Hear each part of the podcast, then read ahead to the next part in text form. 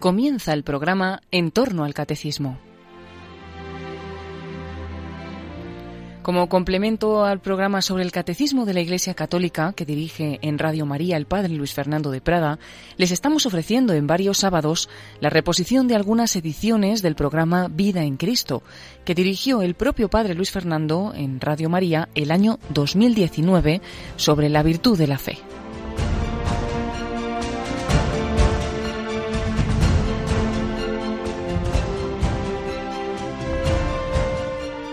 Un cordialísimo saludo, muy querida familia de Radio María.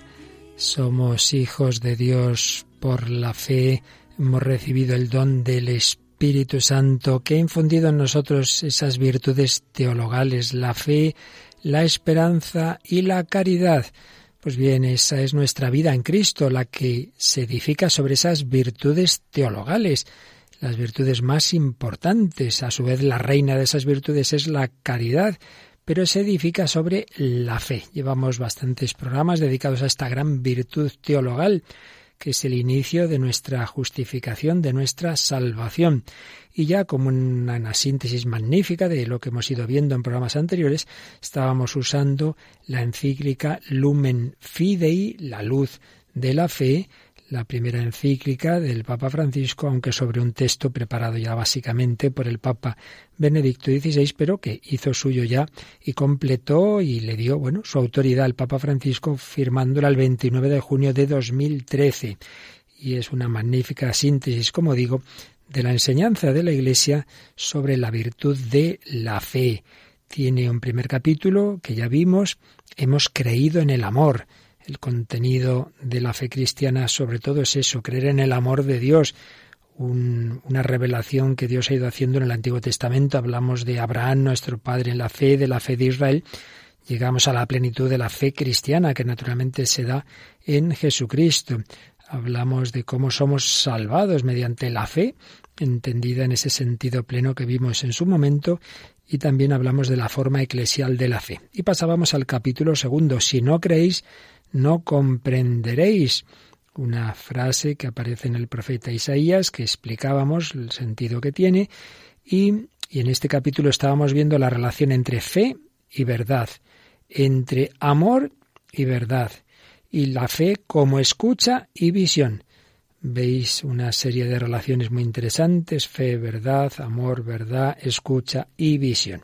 Y así llegamos a este apartado, todavía dentro del capítulo segundo, que se titula El diálogo entre la fe y la razón. Diálogo entre la fe y la razón, un capítulo eh, o un apartado, mejor dicho, que empieza en el número 32 de la encíclica. Diálogo entre fe y razón. No estamos viendo todo con detalle, porque tampoco se trata de exponer la encíclica como tal, que ya se hizo en su momento, sino, bueno, coger lo principal para nuestra formación, para también la aplicación a nuestra vida espiritual. Pero sin duda este punto, aunque en otros programas se ha tratado con más profundidad la, la, relación entre fe y razón, pero a todos nos interesa tener claro que la fe cristiana no es una chaladura que uno le ha dado por ahí, pues que de repente ha tenido un éxtasis y siente no sé qué, y eso no tiene nada que ver con la razón. No, no, no. El cristianismo no es una chaladura, la iglesia no es una secta, no es una cosa de iluminados que de repente les da por aquí, les da por allá, sino que desde el principio, desde el principio ha quedado claro que la gracia no destruye la naturaleza, sino que la supone, la perfecciona, la sana, que la fe no destruye la razón, sino lo mismo, supone la razón, la sana y la eleva. Y es que el mismo Dios que ha creado el mundo, que ha creado la naturaleza, que ha creado al hombre, que ha creado nuestra inteligencia, es el Dios que se ha revelado en Cristo. No son dos dioses distintos. Por ello no puede haber oposición entre fe y razón, entre naturaleza y gracia. Y cuando os diga alguien algo de ese tipo, pues eso no es católico, no es católico. Bien, pues diálogo entre fe y razón. Vamos a recoger las enseñanzas fundamentales de la encíclica Lumen Fidei sobre este punto que nos recuerda que la fe cristiana, en cuanto anuncia la verdad del amor total de Dios, ese es el núcleo, nosotros hemos creído en el amor de Dios, pues esa fe llega al centro más profundo de la experiencia humana, a la experiencia del hombre que viene a la luz gracias al amor, y está llamado a amar para permanecer en la luz. con el deseo de, iluminar toda la realidad a partir de ese centro que es el amor de Dios manifestado fundamentalmente en Jesús, pues con ese deseo los primeros cristianos encontraron en el mundo griego, que tenía un afán de verdad, pues un referente adecuado para el diálogo. Pues ahí tenemos los santos padres, apologetas, que se suelen llamar, que, que, no despreciaban esa filosofía griega, sino decían, bueno, si esto es gente seria que busca la verdad, vamos a dialogar con ellos.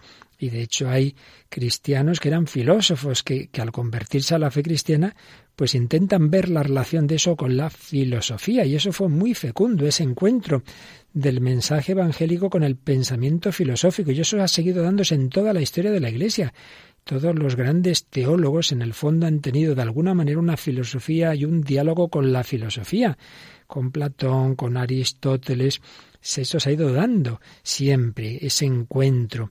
Y por eso, pues también en nuestros días la Iglesia defiende ese diálogo entre fe y razón y tenemos, por ejemplo, entre las catorce encíclicas que nos legó San Juan Pablo II, hay una que se titula así Fides et Ratio, fe y razón, que empieza diciendo que son las dos alas, las dos alas con las que esta gran águila que es la vida cristiana pues va volando, fe y razón. Dice la Lumen Fide que cuando encontramos la luz plena del amor de Jesús, nos damos cuenta de que en cualquier amor nuestro hay ya un tenue reflejo de aquella luz, de aquella luz de Dios, en cualquier amor. Que esa persona diga que no es creyente, si de verdad ama, ahí ya hay un reflejo de la luz de Dios. Y al mismo tiempo, el hecho de que en nuestros amores humanos haya una luz nos ayuda a ver el camino del amor, hasta la donación plena y total del Hijo de Dios por nosotros. El amor humano nos sirve de referente para, para poder eh, entender de alguna manera que si nuestros amores son capaces de sacrificarse, etcétera, podamos ver que hay un amor infinito capaz de hacerse hombre de morir en la cruz.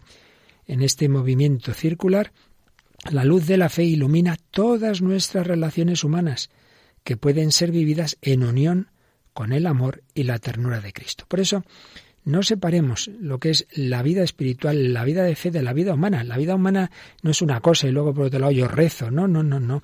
La vida de fe, la vida espiritual, lo hemos dicho muchas veces, pero hay que repetirlo, es la propia vida humana vivida desde el centro, el centro del amor de Dios, vivida con Dios, vivida en esa unión con Jesucristo, pero no como una cosa separada.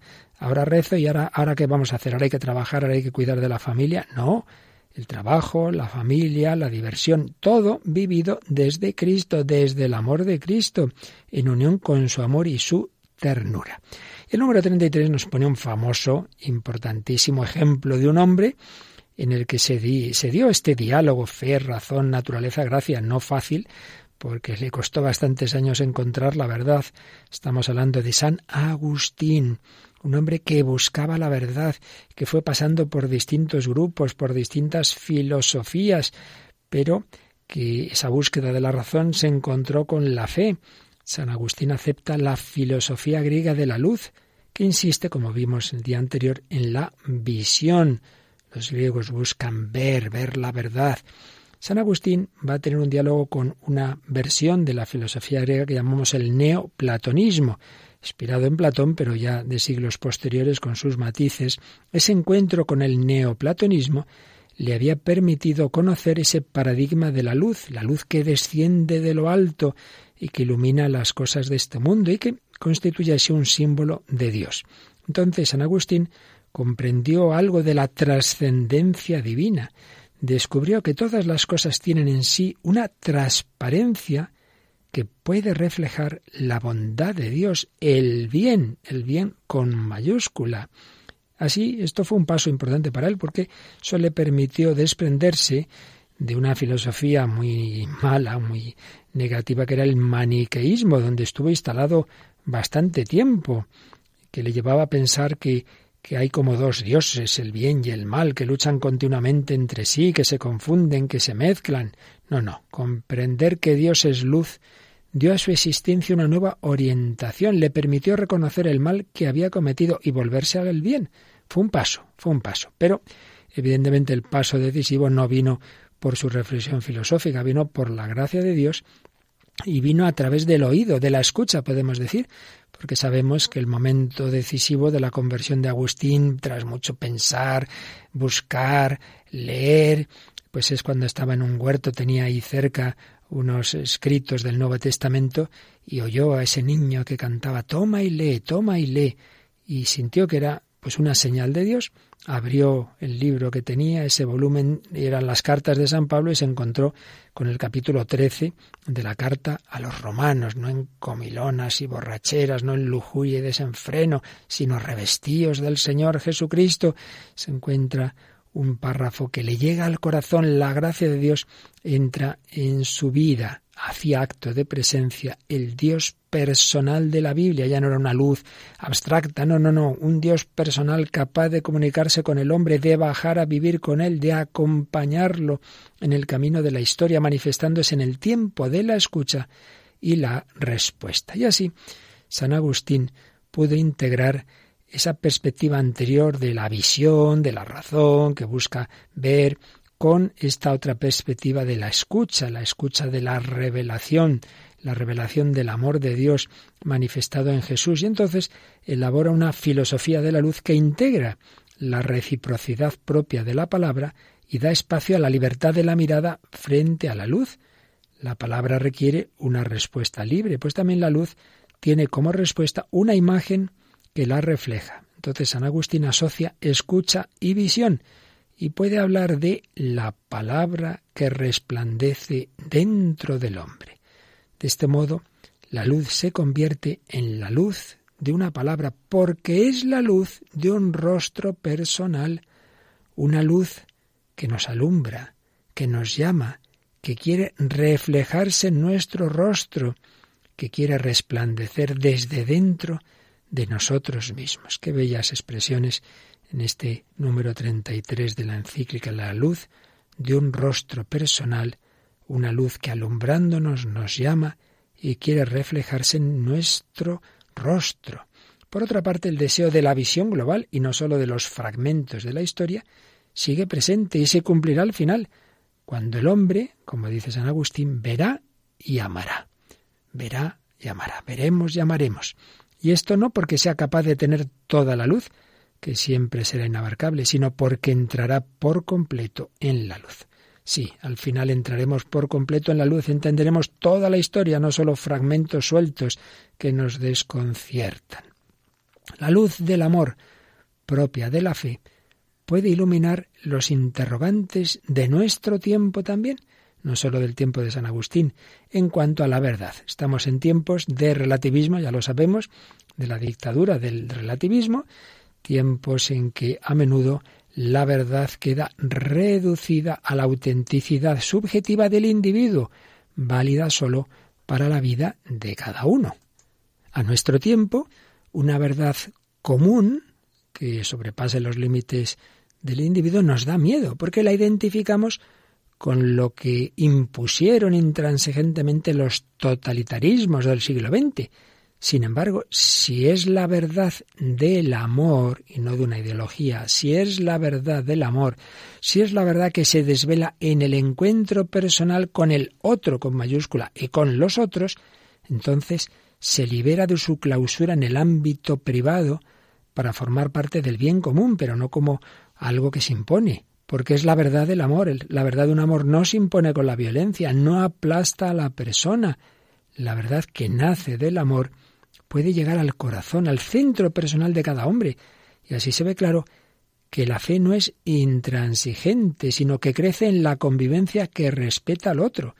Por eso, cuando oigáis decir, ah, es que los, los monoteísmos son, son fanáticos, son intransigentes, perdone usted, haga el favor de matizar y de, y de ser preciso el monoteísmo que cree en el amor de Dios y que se dirige a nuestra libertad no es de por sí fanático ni intransigente. Que haya personas fanáticas en todos lados, también en el deporte y, en cualquier ámbito de la vida, pero no en sí mismo.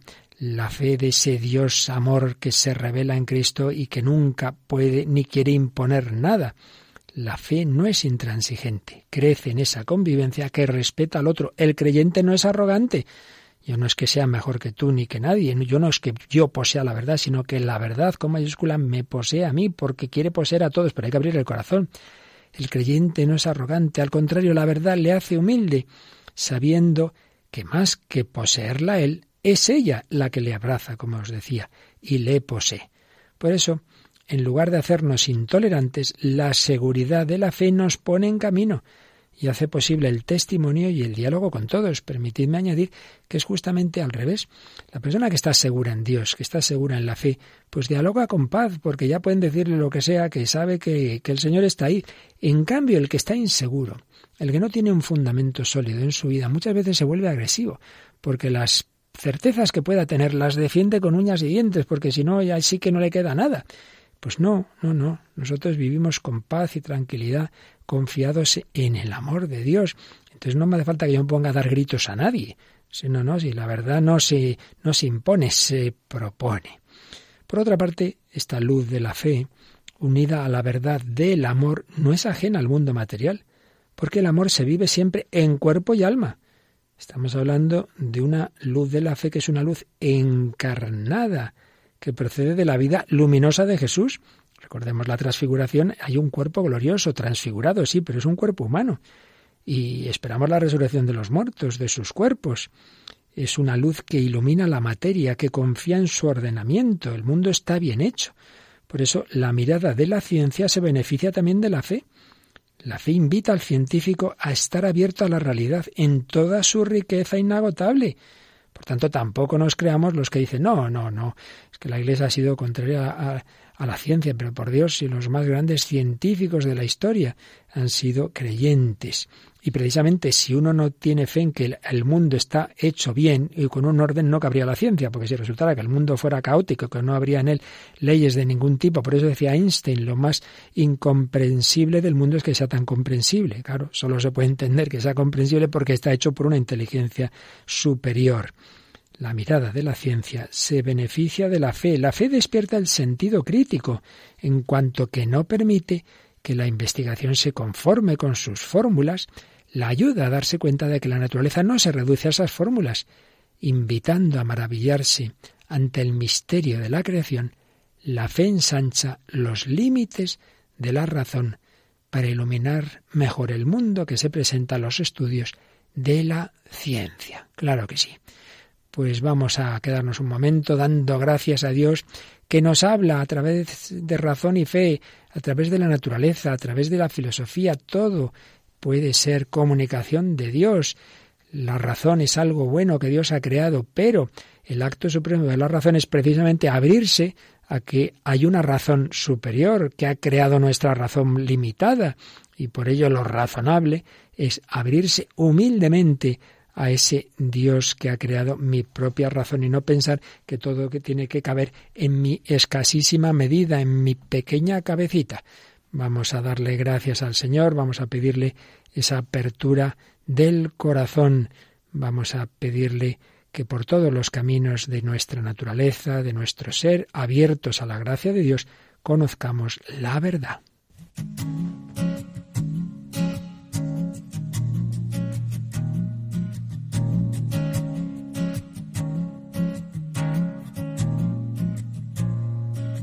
La razón de mi existencia, la razón de mi vivir. A tu lado tengo todo y mi anhelo estar ahí.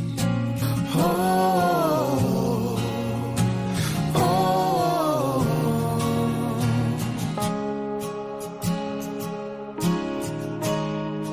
oh, you're the light that breaks the darkness.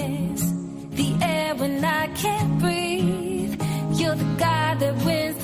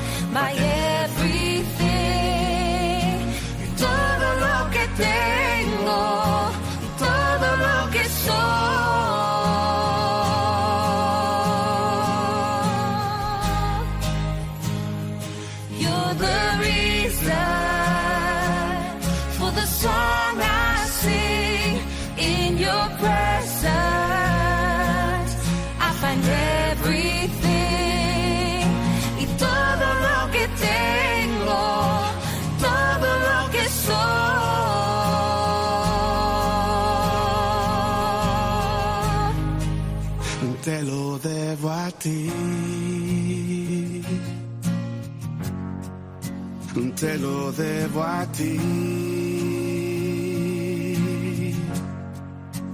Te lo debo a ti. I owe it all to you. Te lo debo a ti. I owe it all to you. Si la creación te canta, santos y ángeles te alaban. También me uniré, porque digno eres tú,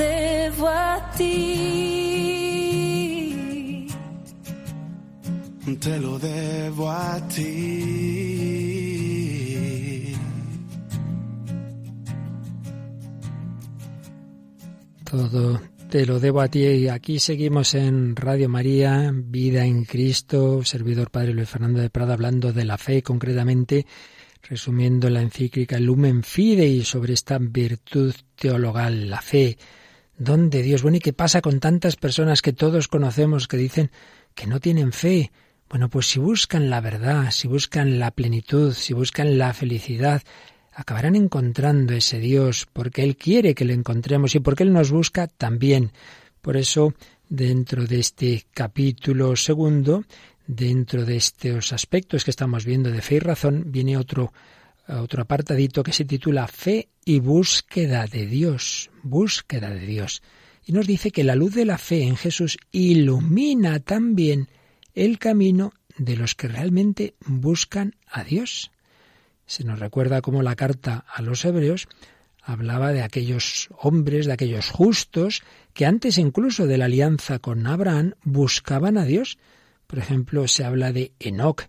Se dice que se le acreditó que había complacido a Dios, algo imposible sin la fe, porque añade la carta a los hebreos, el que se acerca a Dios debe creer que existe y que recompensa a quienes lo buscan. ¿En qué sentido? Pues en cuanto ese camino del hombre religioso pasa por la confesión de un Dios que se preocupa de él, que no es inaccesible y que recompensa a los que lo buscan. ¿Qué mejor recompensa que dejarse encontrar? Pero ya antes de Enoch tenemos incluso la figura de Abel, cuya fe es alabada y gracias a la cual el Señor se complace en sus dones, en la ofrenda de las primicias de sus rebaños. En definitiva, el hombre religioso, aunque aún no tenga ese conocimiento de Cristo, pero si busca, intenta reconocer los signos de Dios en las experiencias cotidianas de su vida, en las estaciones, del de, ciclo de las estaciones, en la fecundidad de la tierra, en, en todo el cosmos. Dios es luminoso y se deja encontrar por aquellos que lo buscan con sincero corazón. Claro, lo malo es que hay gente que no le interesa encontrarlo, que no lo busca, pero el que busca encuentra. Y tenemos una historia preciosa que es una imagen clarísima de esta búsqueda y que todos conocemos bien, los magos de Oriente. ¿Qué les guiaba? Una estrella, un signo cósmico. Pero a la vez habría una luz en su corazón. Para ellos la luz de Dios se hizo camino como estrella que guía por una senda de descubrimientos. Esa estrella habla de la paciencia de Dios, la paciencia que Dios tiene con nuestros ojos, que deben habituarse a su esplendor. No, no, no era un sol que les deslumbró, era una estrella. Y ahí vemos un signo, hay suficiente luz para que el que busca encuentre. pero también suficiente oscuridad para respetar nuestra libertad. El hombre religioso está en camino y ha de estar dispuesto a dejarse guiar, a salir de sí mismo, como salieron estos hombres de su tierra, para encontrar al Dios que sorprende siempre. Hay un misterio, ese respeto de Dios por los ojos de los hombres. La luz humana no se disuelve en la inmensidad luminosa de Dios, como una estrella que desaparece al alba, sino que se hace más brillante cuanto más próxima está del fuego originario, como espejo que refleja su esplendor. Esa confesión cristiana de Jesús como único Salvador sostiene que toda la luz de Dios se concentró en Él, en Jesús, en su vida luminosa, en la que se desvela el origen y la consumación de la historia. No hay ninguna experiencia humana, ninguna búsqueda que el hombre haga de Dios, ningún itinerario del hombre hacia Dios que no pueda ser integrado, iluminado, purificado por esta luz. Son esos seminaverbi, son esas señales que Dios ha ido dejando para toda la humanidad, de lo que hablaba San Pablo en su famoso discurso en el Areópago. Estemos tranquilos que si una persona busca, encontrará. Hay muchos signos de Dios que culminan en el encuentro con Jesucristo, como les pasó a esos magos. De la estrella llegaron al niño Jesús en el portal de Belén. Dice el número 35 de Lumen Fide, cuanto más se sumerge el cristiano en la aureola de la luz de Cristo, tanto más es capaz de entender y acompañar el camino de los hombres hacia Dios. También nosotros tenemos que ser como estrellas que ayuden a los hombres a conocer a Cristo, a acercarse a la fe. Al configurarse como vía, como camino, la fe concierne también a la vida de los hombres, que aunque no crean, desean creer y no dejan de buscar. La fe tiene que ver con ellos, con esos hombres que todavía no creen, pero desearían creer buscan la verdad. En la medida en que se abren al amor con corazón sincero y se ponen en marcha, como se pusieron los magos, en esa medida, en la medida en que se ponen en marcha con aquella luz que consiguen alcanzar, viven ya, aunque no lo sepan, en la senda hacia la fe. Por eso siempre tenemos que aconsejar, mira, tú Tú da el paso que tú veas que, que, que, Dios te ilumina. A lo mejor todavía no ves claro esto o lo otro, no lo hagas, pero hombre, puedes leer el Nuevo Testamento, puedes hacer oración, aunque sea la oración condicional, Dios mío, si existes, ilumíname, eso puedes hacerlo. Con la luz que ya tienes, vete caminando, no te quedes ahí parado. No, que venga Dios y se me aparezca, hombre, no. Tú busca como buscaron los magos. Ayudemos a los hombres a encontrar a Dios. El que realmente lo busca también puede, dice la encíclica, vivir como si Dios existiese, aunque no estén seguros de si existe. Tú vive como si existiese, ya verás lo que va a ocurrir. Intentan estos hombres vivir como si Dios existiese a veces porque reconocen su importancia para encontrar orientación segura en la vida común o porque experimentan el deseo de luz en la oscuridad o también porque intuyen a la vista de la grandeza y la belleza de la vida que la vida y la belleza de la misma sería mucho mejor y mucho mayor con la presencia de Dios. El gran San Ireneo de León decía que Abraham, antes de oír la voz de Dios, ya lo buscaba ardientemente en su corazón, que recorría todo el mundo preguntándose dónde estaba Dios, hasta que Dios tuvo piedad de aquel que por su cuenta lo buscaba en silencio.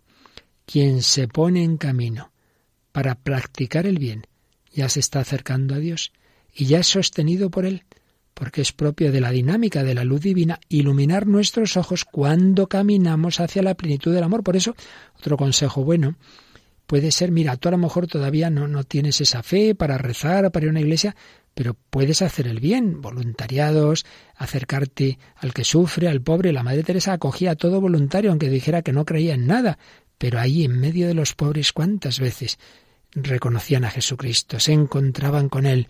Por eso, que nadie se quede parado, que todo el mundo busque en el diálogo, en la oración o en la caridad, en el contacto con los creyentes, caminos por los que el Señor puede darnos esa luz que les dio a los magos.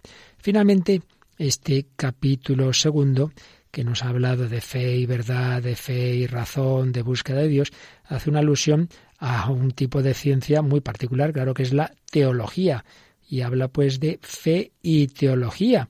Claro, al tratarse de una luz, la fe nos invita a adentrarnos en ella, a explorar cada vez más los horizontes que ilumina, a conocer mejor lo que amamos. Y de ahí nace la teología cristiana.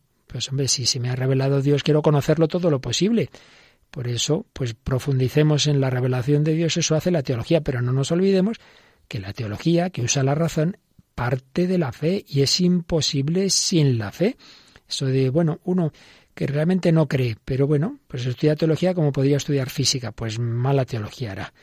La teología es imposible sin la fe y forma parte del movimiento mismo de la fe que busca la inteligencia más profunda de esa autorrevelación de Dios, cuyo culmen es el misterio de Cristo. Por eso, la teología no consiste solo en un esfuerzo de la razón por por escrutar y conocer, como en las ciencias experimentales. Es que Dios no se puede reducir a un objeto, no puedo meterlo en el laboratorio. Dios no es un objeto, es un sujeto con mayúscula que se deja conocer y se manifiesta en la relación de persona a persona.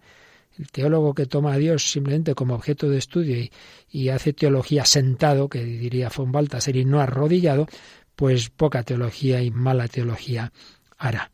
Los grandes teólogos han sido hombres de oración. Los grandes doctores y teólogos medievales han indicado que la teología como ciencia de la fe es una participación en el conocimiento que Dios tiene de sí mismo. La teología no es sólo palabra sobre Dios, sino acogida y búsqueda de una inteligencia más profunda de esa palabra que Dios nos dirige, palabra que Dios pronuncia sobre sí mismo, porque es un diálogo eterno de comunión, y admite al hombre dentro de ese diálogo. Por eso, la humildad es fundamental. Dice la encíclica que la humildad que se deja tocar por Dios forma parte de la teología, reconoce sus límites ante el misterio y se lanza a explorar las insondables riquezas de este misterio. Por eso un teólogo soberbio que se cree más listo que nadie, pues no puede ser teólogo porque para intentar acercarnos al misterio infinito de Dios hay que ser muy humilde, reconocer nuestra pequeñez. Y por otra parte, también se hace aquí alusión a esa forma eclesial de la fe. La teología no es simplemente yo que soy muy listo y sé más que nadie. La teología participa de la forma eclesial de la fe porque la luz de la teología es la luz del sujeto creyente, pero el sujeto creyente no soy yo, individuo, es la iglesia. La teología está al servicio de la fe de los cristianos, de los sencillos, y no puede considerar a la Iglesia y al magisterio de la Iglesia, del Papa, de los obispos en comunión con él, como un límite a su libertad. No, no, no, no. Magisterio es parte de, esa fe, es un momento interno constitutivo, porque el magisterio es el que asegura el contacto con la revelación, con la fuente originaria y ofrece la certeza de beber en la palabra de Dios en, en, su integridad y no en mis ocurrencias. Pues así termina este capítulo segundo de la encíclica Lumen Fide. El primero, decíamos, hemos creído en el amor. El segundo, si no creéis, no comprenderéis. El tercero, que enseguida vamos a él, transmito lo que he recibido, una frase de San Pablo en 1 Corintios 15, 3. Y aquí se va a profundizar en lo que acabamos de mencionar, esa forma eclesial de la fe. Vamos a hablar de esa dimensión comunitaria de la fe. Y ya el capítulo cuarto y va a mirar hacia la vida eterna. Dios prepara una ciudad para ellos, una mirada de la fe que se va a convertir en la esperanza. Enseguida vamos al capítulo tercero.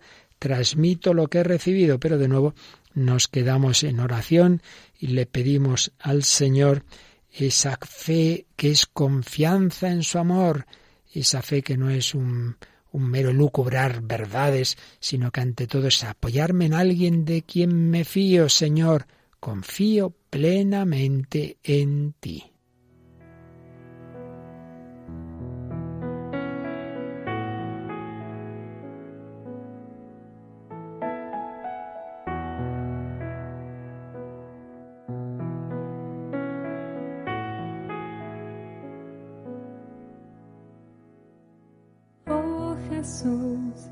Tu corazón confío mi necesidad. Mírala y después deja tu corazón actuar. Oh Jesús, yo cuento contigo yo confío en ti. Jesús, de ti estoy seguro, yo me entrego a ti, tú que has dicho, si quieres agradarme, confía en mí, si quieres agradarme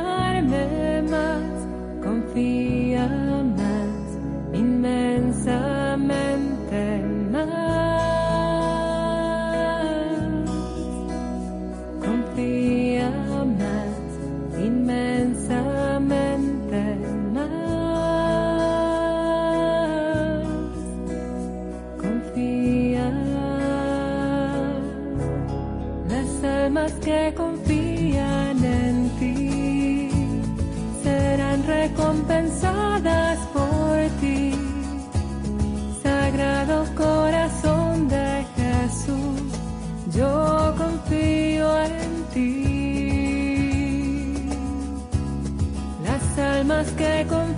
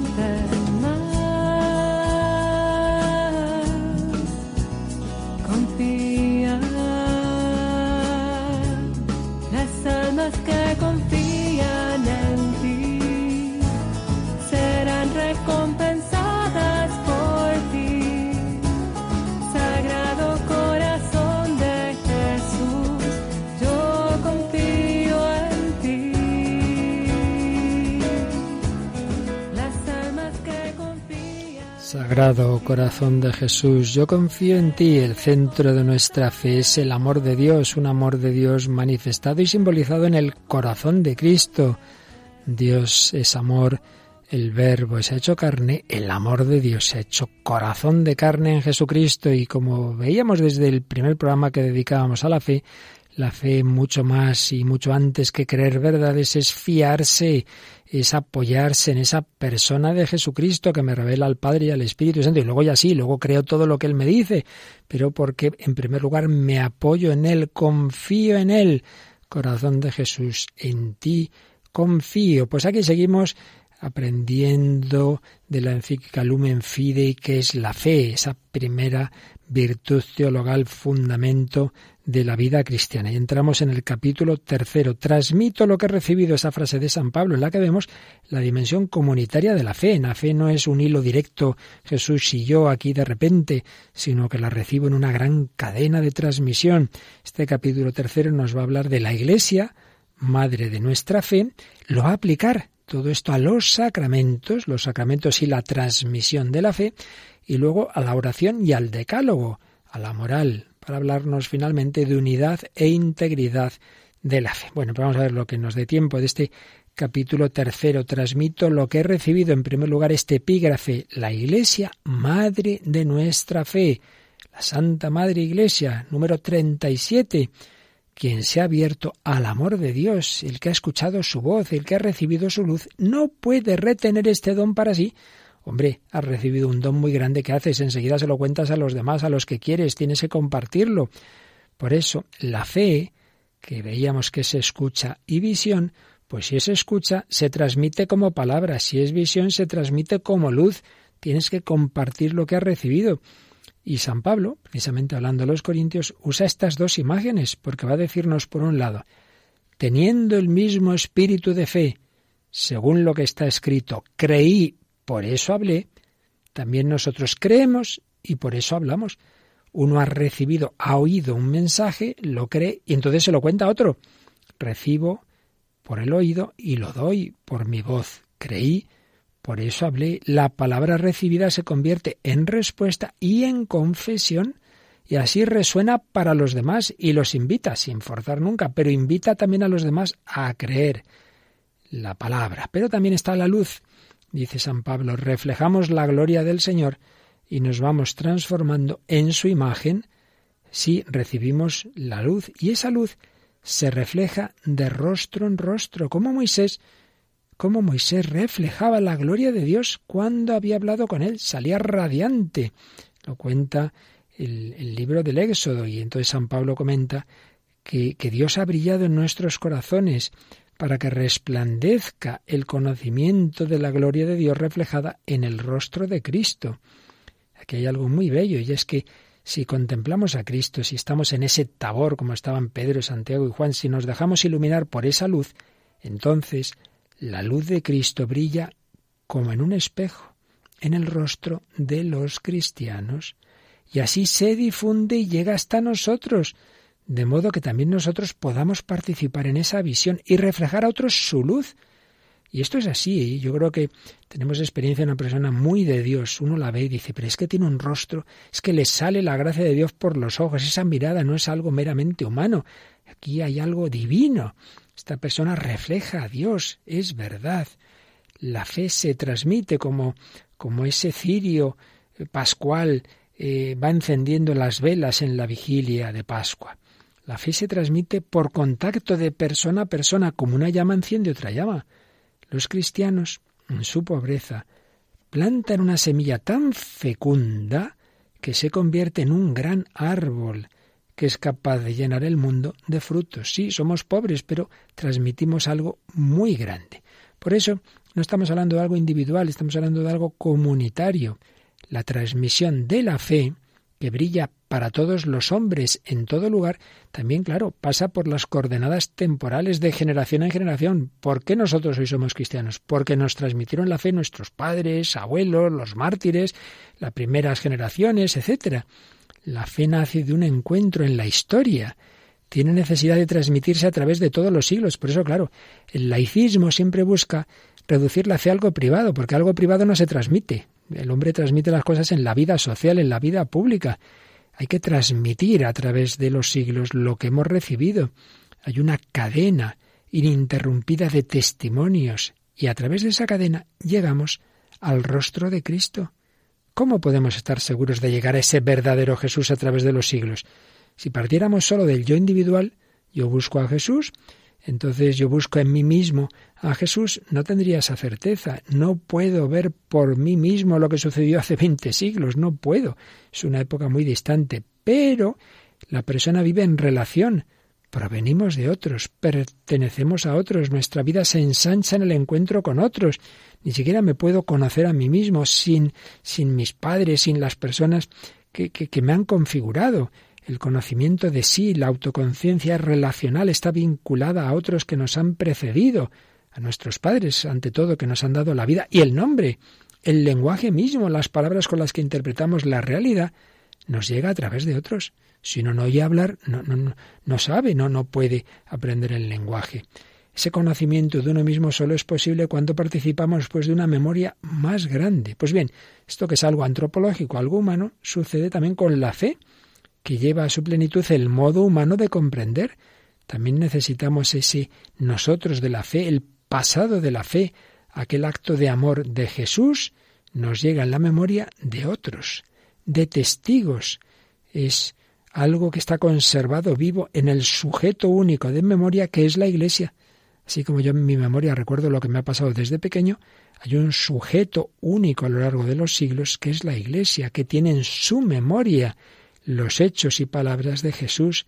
La Iglesia es esa madre que nos enseña a hablar el lenguaje de la fe, como nos enseñaron nuestros padres, nuestros familiares, a hablar, a rezar. San Juan, en su Evangelio insiste en este aspecto, une fe y memoria, y ambas las asocia a la acción del Espíritu Santo, que os irá recordando todo, dijo Jesús en la última cena, Juan 14, 26. El amor con mayúscula, que es el Espíritu Santo que mora en la Iglesia, mantiene unidos entre sí todos los tiempos, todos los siglos, y así nos hace contemporáneos de Jesús, convirtiéndose en el guía de nuestro camino de fe. Por tanto, no caigamos en ese individualismo tan de nuestra época. Es imposible creer cada uno por su cuenta, dice el número 39 de Lumen Fide, y la fe no es únicamente una opción individual. En mi intimidad no es una relación exclusiva entre mi yo y el tú divino, entre un sujeto autónomo y Dios. No, no, por su misma naturaleza, la fe se abre al nosotros, se da siempre dentro de la comunión de la Iglesia. Y esto, fijaos, lo vemos cuando en la liturgia bautismal o en la vigilia pascual el sacerdote hace ese credo en forma dialogada y nos pregunta, ¿creéis? Entonces respondemos personalmente creo, pero precisamente en una asamblea. Hay un, momento comunitario. El creer se expresa como respuesta a una invitación, a una palabra que me viene de fuera, una palabra que ha de ser escuchada, que no procede de mí, que forma parte de un diálogo. No puede ser una mera confesión que nace del individuo. Yo puedo responder en primera persona creo porque formo parte de una gran comunión, porque también podemos decir creemos. Esta apertura al nosotros eclesial refleja la apertura propia del amor de Dios, que no es solo relación entre el Padre y el Hijo, entre el yo y el tú, sino que en el Espíritu Santo es también un nosotros, una comunión de personas. Por eso, quien cree nunca está solo. Una frase que decía mucho el Papa Benedicto XVI, que repetió también el Papa Francisco, algo fundamental para nuestra vida. Quien cree nunca está solo, porque la fe tiende a difundirse, a compartir su alegría con otros. Por eso, querido oyente, si tú dices, no, pues yo vivo solo, no, no, vivirás solo físicamente, humanamente, pero no estás solo, Primero porque tienes a Dios en tu alma, en tu corazón, la Santísima Trinidad, porque puedes recibir a Jesús, porque tienes a María por madre, pero también porque formas parte de la gran familia de la Iglesia y tienes a los ángeles, a los santos, comunión de los santos. Quien cree nunca está solo. Quien recibe la fe descubre que las dimensiones de su yo se ensanchan, entabla nuevas relaciones que enriquecen la vida. Tengo ahora a la Virgen María de Madre, tengo a estos santos que me acompañan. Tertuliano decía que el catecúmeno, al, al bautizarse, es recibido en la casa de la madre para alzar las manos y rezar junto a los hermanos el Padre nuestro. Uno es bautizado, es hecho hijo y hermano, y entonces reza con los hermanos el Padre nuestro, porque ahora pertenece a una nueva familia. ¡Qué maravilla! Pertenecemos a esa familia de Dios. Bueno, pues vamos a dejarlo aquí porque no nos daría tiempo a ver el siguiente epígrafe con calma, ya que hemos hablado de ese Padre nuestro rezado en familia, pues vamos a terminar con ese Padre nuestro tan bellamente cantado por esos jóvenes franceses de Lyon, Notre Père, nuestro Padre, que es una invitación a que también nosotros vivamos con alegría esa fe que nos da un corazón de hijos y de hermanos el Espíritu Santo que brota del corazón de Cristo, ese corazón que se abrió en la cruz. Ahí salió sangre y agua, la sangre, la vida que Jesús ha ofrecido por nosotros, el agua, símbolo de la vida nueva del Espíritu Santo. Esa agua transforma nuestros corazones secos, estériles, egoístas, duros, forma en nosotros el corazón de Cristo, nos da un corazón filial y fraternal. Claro, lo va haciendo a lo largo de la vida, no es un día y ya está, un Pentecostés y ya está un año y otro y otro, el Señor poco a poco va ablandando nuestro corazón, va sacando de nosotros ese corazón que es el suyo en nosotros, que no sea yo quien viva, sino Cristo quien vive en mí, que no sea yo quien ama, sino el corazón de Cristo, el que ama en mí. Pues vamos a invocar así a nuestro Padre Celestial, Notre Père, Padre nuestro, danos ese corazón de hijos en el Hijo.